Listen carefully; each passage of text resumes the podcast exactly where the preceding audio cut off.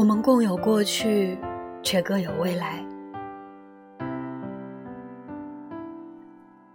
很多人都说，最怕的就是忽然就听懂了一首歌，不是听懂了歌里的世界，而是突然就看懂了自己的曾经。刘若英用了十九年的时间把后来拍成电影，可是你怎么看着看着就哭了？奶茶某次在演唱会上唱起《后来》，泪流满面，他想起了谁？朴树在节目上唱起《送别》，几度哽咽，他又想起了谁？现在的你。又想起了哪座城市，和生活在那里的人你曾经是否有过这样的一场爱情？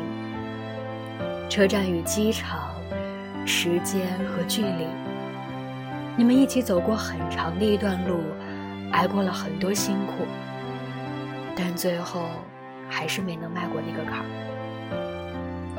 没有出轨，没有背叛，没有狗血，但就是没办法继续在一起了。因为你发现，相距几千公里，连吵架都是没有温度的歇斯底里。虽然真的真的很爱你，只是爱到最后，再也爱不动了。我们都曾历经过相识、相知之后相爱。相守，也曾有误解、争吵，恨不得下一刻就出现在对方门前。一张张车票，一条条聊天记录，一段段回忆。这样的爱情故事，不曲折，不离奇，充满着世俗的烟火气息，不是电影桥段，但却真实而残酷。后来终于有一天，平静地说了分手。从此地球上多了一个再也不敢去的城市。但是分手的原因却说不出口，只能淡淡的说一句：“我真的累了。”